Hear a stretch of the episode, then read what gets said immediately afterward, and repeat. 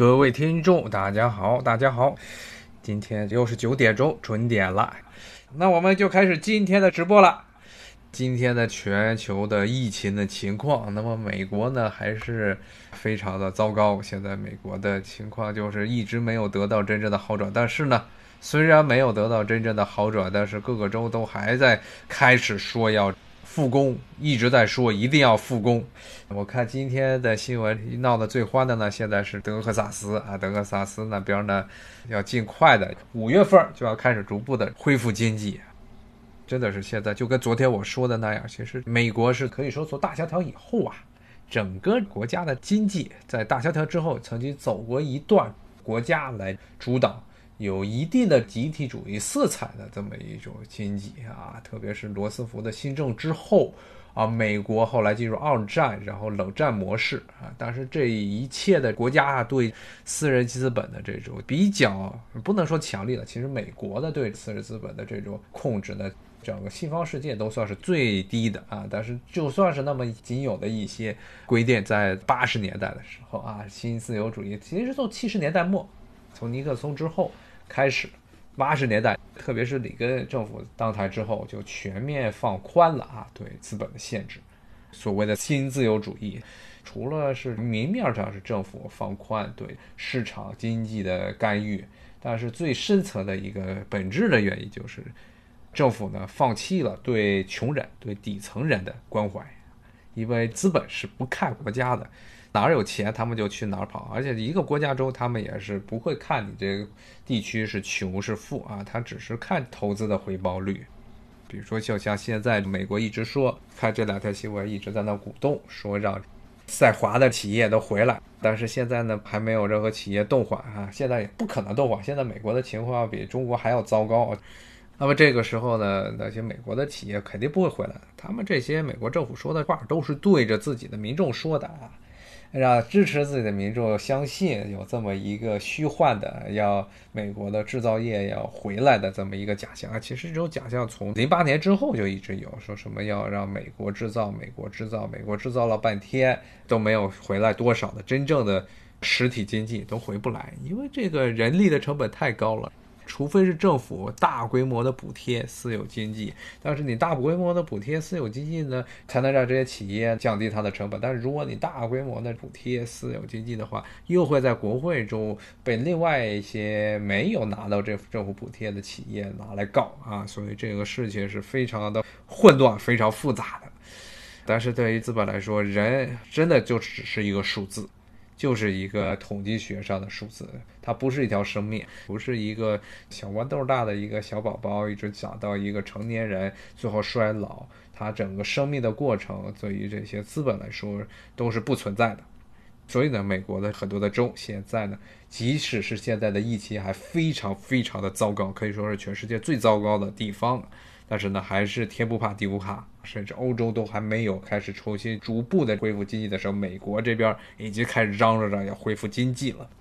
就是这样啊，今天呢，给大家讲了这么多的沮丧的事情啊。好了，想了想，闹着大瘟疫呢，天天讲这些，也不仅是对自己呢，也是对听众来说呢，总觉得老这么沮丧也不太好。所以今天呢，我来跟大家讲讲美国爆发疫情之后的各种生活。特别是比如说像现在，我这也是关在家里，那每天怎么吃饭呢？现在有一点好处就是这边的这些外卖还是不怕的，所以基本上现在天天就外卖了，因为超市不太想去。超市它现在没有关门，但是呢，附近的像 Whole Foods 这么一个超市是附近最大的这些食物超市呢，它现在是限制人流量啊，能进去的人很少，而且你也不想在里面待久了，那多危险！谁知道购物的环境里有没有得新冠肺炎的？一个只要有一个啊，估计就全中招了。现在呢，虽然 CDC 要求不是要求是建议。大家戴口罩，但是并没有进行一个强制性的措施，说必须戴口罩，甚至说什么不戴口罩要被罚钱或者被抓起来。在美国，这个是不可能的事情。像现在还没有全都戴口罩，戴口罩的人变多了，只能是这么说，但不是所有人都戴口罩。举一个简单的例子，我昨天就是去七幺幺买水的时候，店员就是戴着口罩，但是鼻子和嘴巴是露出来的，那就跟没戴是一个样。然后几个哥们儿是进来买啤酒的，还是光着脸进去的。像今天呢，我去拿外卖，今天这个送外卖的小哥就是没戴口罩。所以现在这只是大家建议戴，有人戴总比没人戴好。但是呢，很多人戴口罩还是处于一个三心二意的状态。哎，就看吧，他们这些人只要是看不见警察，估计又又要把口罩给歘叽就摘下来了，因为他们觉得戴口罩是违反天性的事情。嗯，能不戴他就不戴，就算是要求戴，不见人的地方他就摘下来，他不觉得这个东西会很危险。这真的是因为美国一直，尤其是这几十年来，一直是没有出现这些大的疾患的时候，从来没有强调戴口罩的这种习惯。而且呢，加上现在很多的媒体还在在这推波助澜哦。看美国媒体倒是没怎么说，我看英国是最搞笑的。英国他们那个科学顾问，我看今天又在那扯了，说什么口罩是不是有效还是一回事儿，说不建议要戴口罩。我说这英国的首席科学顾问他是什么人呢？我的妈呀，这不知道从哪来的，我们我真没查过那哥们儿的简历，不知道是跟着这鲍里斯·约翰逊上来都什么人，这这到这个时候了，英国人死的都成那样了，还在这么说啊？还是回到刚才话题，说到超市，说到吃饭，现在基本上我每天吃饭就是靠点外卖，点外卖然后每天吃一顿饭啊，一顿饭晚上就吃点面包就完了。不敢出门，所以呢也不敢吃多了饭，就待在家里就窝着。好处是现在美国这些餐馆，原来很多甚至是不送外卖的地方，现在都开始送外卖了。因为这次新冠肺炎的打击确实很厉害，而且绝大部分的美国的这些餐馆也都属于中小企业吧，都属于薄利多销的那种类型。你一旦没有人在餐馆都吃饭，而且最重要的是，很多餐馆它主要盈利的模式是靠酒啊，喝酒。餐馆有个酒牌，这边的美国的餐馆不是这个餐馆买了堆酒就可以随便拿来卖的，因为美国对酒精的管制非常严。说句非常搞笑的话，他们对酒精的管制甚至比对枪支的管制要严得多。你可以带着枪在街上乱走，但是你不能拿着酒瓶在街上乱走。然后这就产生了一种非常奇怪的现象，就是政府呢是有意的去控制酒精在全社会的消耗量，但是呢，从另一个方面来说，却又极大的推动了造酒业的暴利，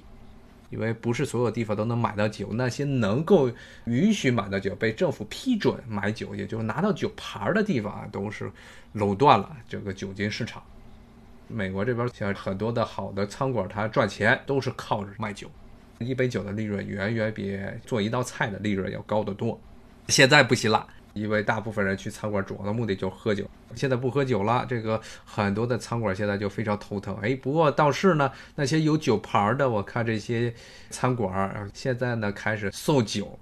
开始啤酒外卖。除了这些肉啊菜外卖之外，他们啤酒也对外卖啊。因为不卖的话，他们估计就真的是活不下去了啊！光靠那点食物的价格，估计是交不起房租的啊！特别是华盛顿这个地方，地租、房租在全美，尤其是东海岸这一带，也算是非常非常高的。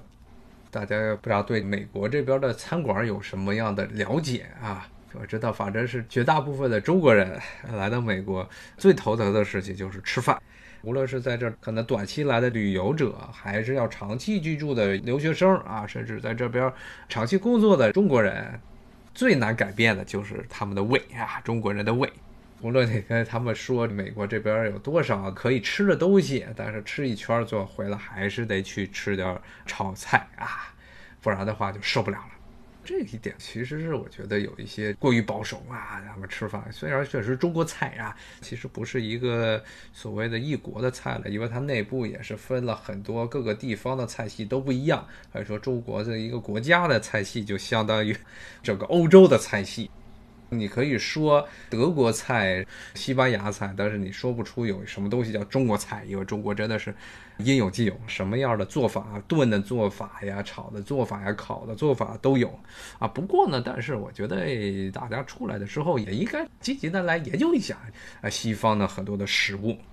尤其是像美国这边，美国本土啊吃的东西都比较简单啊。说实话是非常简单的，基本上你都可以拿十个手指啊，都能掐出来有多少正常的菜。比如说汉堡包啊、热狗啊、披萨饼啊、意大利面呀，然后炸鸡呀，然后呢 barbecue 啊，好像差不多了。然后有一些比较少见的地方菜系，全美普遍的都是这一些。然后就是三明治，基本上中午大家都吃个三明治就解决了。但是呢，美国有一点的好处就是这个地方的移民特别多。所以最近呢，附近好多移民餐馆，很多的是不同地方的移民餐馆，它原来都是不送外卖的，嫌点外卖麻烦，还要专门找一个人去送，他觉得不合适。但是现在都开始自己开车去到处送，还有一些呢是找有第三方的，类似于中国国内像什么饿了么呀或者美团这样的点菜网站。当然这边的点菜费用也挺高的，像我用的点菜外卖平台的话。现在还算是优惠期，因为是新冠肺炎优惠期，每个月要交十九块九毛九还是九块九毛九的会员费这样的，呃，免送餐费。如果呢，你要是没有他们的会员的话，那么一个送餐费最低两块九毛九，我看有的地方甚至到了四块九毛九，四块九毛九就有点忒贵了啊！你吃一顿饭，你光是送餐费就已经赶上一个汉堡的价钱了。但是呢，最近因为我老要吃外卖，所以呢也就加了一个这会员，而且现在你在里头能看见很多原来看不见的啊。首先不说这些美国的本土的菜了，什么披萨饼啊这些真的是烂大街的东西，基本上要得有百分之三十以上的餐馆，要不就是做披萨饼，要不就是做意大利式的三明治啊，反正更多的情况是这些东西都做。还有这边是美国人发明的两种奇葩的意大利本土没有的美式的意大利面点，一个一个叫 strawberry，strawberry 呢就是你把披萨饼那张饼呢摊好了之后卷成一个卷儿，这就叫 strawberry，然后是拿发面做的。然后还有一个东西叫 calzone，那东西呢其实就是一个把披萨饼对边折一下，就变成 calzone。这些都是美国人发明的一些奇葩的意大利菜。啊，基本上看着这些东西就不想吃了，因为里面一看就是厚厚的面坨，除了面坨里面就是厚厚的一层奶油。除了这些之外，第二多的就是美式中餐。中国人一般来这之后，最鄙夷的事情就是这边的美式中餐。我看现在这点餐网站上很多的美式中餐都蹦上来了。而美式中餐，如果大家了解的话，基本上就是那几个呃很可怕的东西啊，基本上就是咕老肉。左公鸡、左宗棠鸡，我看这有听众在这说了，左宗棠鸡，哎，这个完全跟左宗棠没有任何的关系啊，其实就是糖醋里脊的鸡肉版。说实话，就是糖醋里脊的鸡肉版啊，是一个台湾的厨子，原来给蒋介石好像做饭的这么一个厨子，他跑到了美国之后发明的一道菜，为了给这道菜呢添加下一些色彩，浓厚的色彩，他就自己发明了这道菜之后呢，就告说这是当年左宗棠左公。征战南北征战，左宗棠原来是首先镇压太平天国，然后捻军，然后呢收复新疆这一系列的戎马倥偬之中呢，自己发明了一道菜。但是呢，左宗棠他是湖南人，湖南人怎么会吃酸甜口味的炸的东西呢？这完全是不对。有一个叫左宗棠鸡，还有个叫李鸿章杂碎。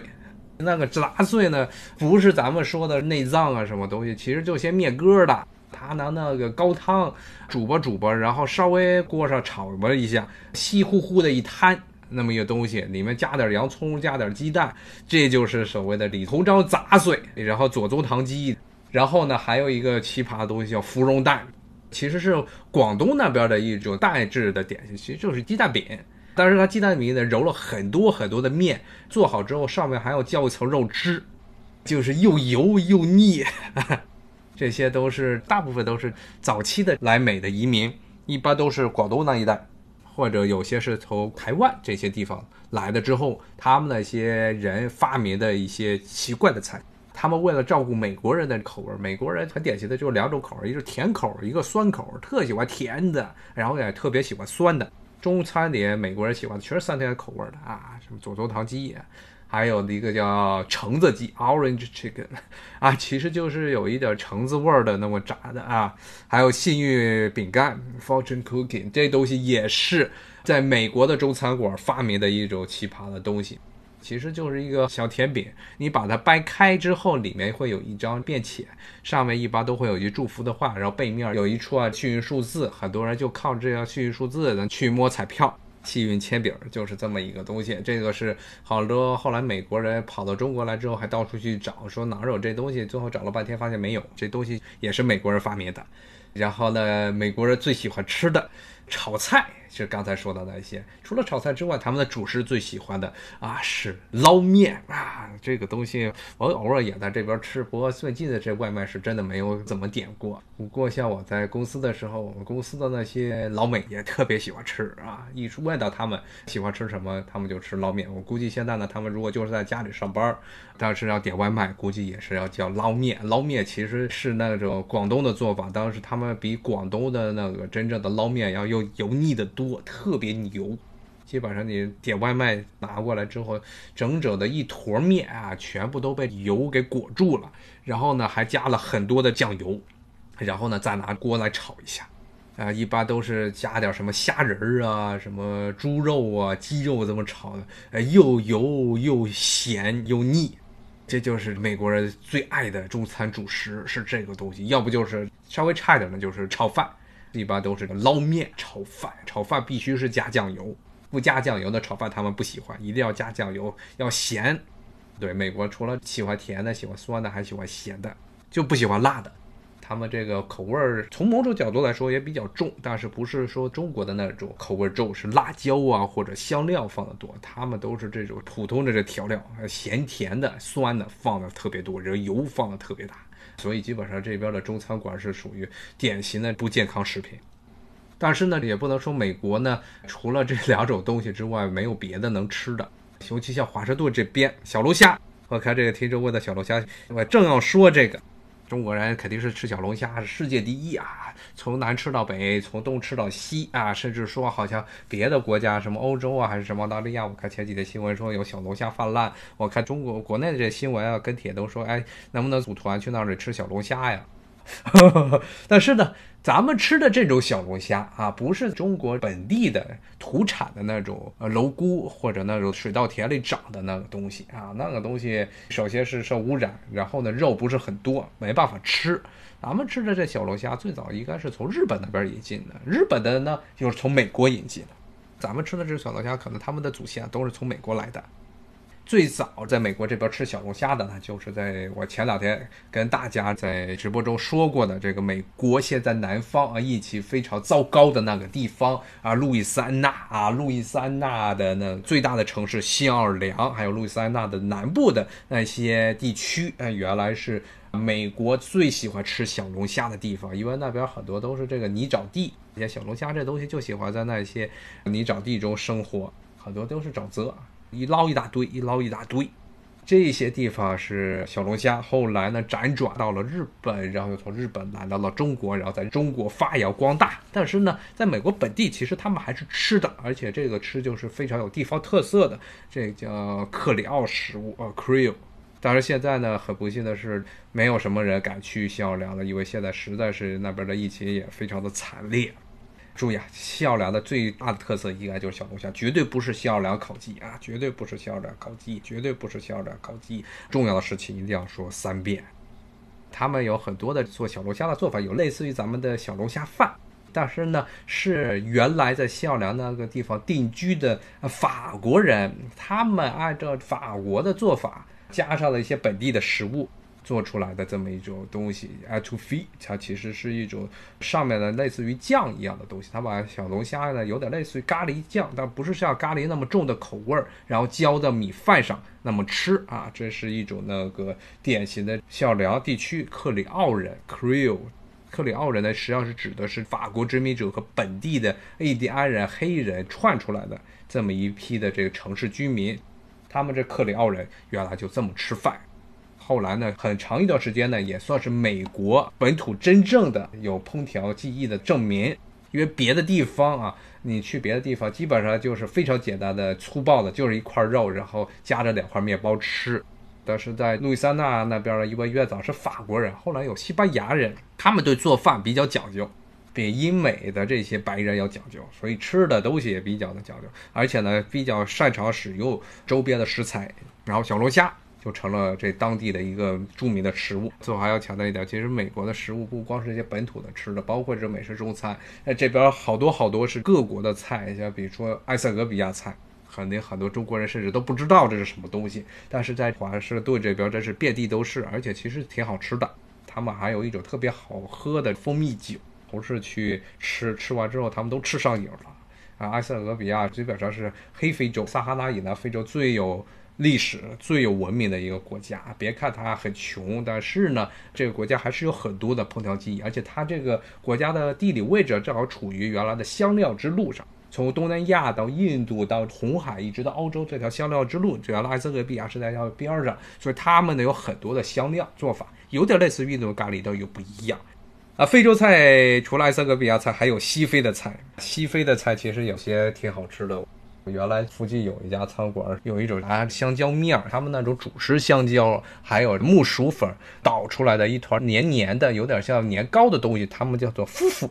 那个东西，然后浇着一种花生辣酱吃啊，还挺好吃的。吃了之后就特别开心。公司有一个是从塞拉利昂来的人。我还问他，你说你吃过夫妇吗？他听着特别开心，说你怎么知道夫妇？说那是我小时候天天吃的东西。然后这些东西在华盛顿这个地方都有。比如说我这边还有就是萨尔瓦多菜呀，萨尔瓦多在最近刚刚跟中国建交，而且它基本上是中美洲最小的一个国家，它的外号叫小拇指，就是因为太小了。中美洲全部都是小国，但是它在中美洲的一串小国中，它是最小的一个。但是呢，那个国家非常的动荡，人民非常的贫穷。所以呢，来美国的非法移民的数目非常非常庞大。虽然他那个国家才几百万人，但是在美国这地方很多地区，特别像华盛顿这一带，拉美裔的人数啊，可能是百分之五十到六十都是萨尔瓦多裔。所以这边有很多萨尔瓦多的餐馆，而且总体其实做的还不错。他们最喜欢吃的是那玉米饼、玉米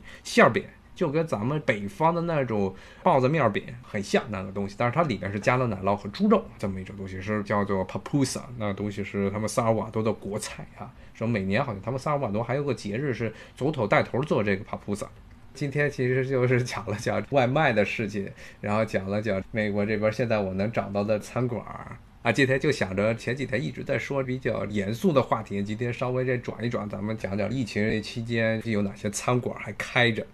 美国一点好处就是，虽然它本国啊能找的食物比较少，但是因为各国移民特别多，所以呢就能吃到很多的东西。而且现在呢正好是疫情期间，反正我也出不了门，干脆就做好计划，每天都找不同的国家的餐馆换着吃。啊，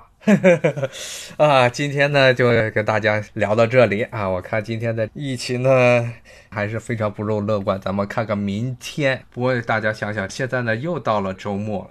这一周真的是过得好快。今天呢就跟大家聊到这儿啊，明天同一时间咱们来继续关注美国和全球的这个新冠肺炎疫情。那好，那就谢谢大家的收听，咱们明天同一时间再见，拜拜。